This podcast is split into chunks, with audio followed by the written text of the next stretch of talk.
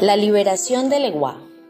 El Eguá, que es muy fiestero, estaba triste porque en la casa de Changó había un tambor el domingo y él no podía asistir porque no tenía dinero.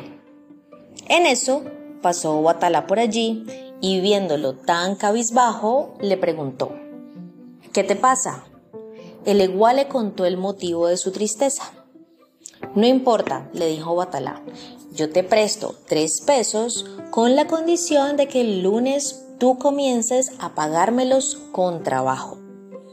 Así acordado, el Eguá comenzó a trabajar el lunes en la casa de Obatalá.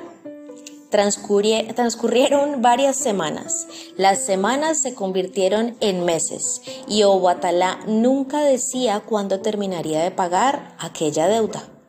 Hasta que un día se enfermó y llamó a Orula para saber cuál era su padecimiento. Mira, le dijo Orula, la causa de tu enfermedad es que tienes un preso en tu casa. ¿Yo?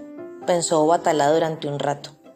Cuando recordó lo que había sucedido con el Eguá, lo mandó a buscar y le dio tres pesos. Quiero que vayas a casa de Changó, le dijo, pues creo que hay un huemilere, o sea, fiesta. Puedes quedarte por allá, ya me pagaste con creces, pero eso sí, ven a verme de vez en cuando.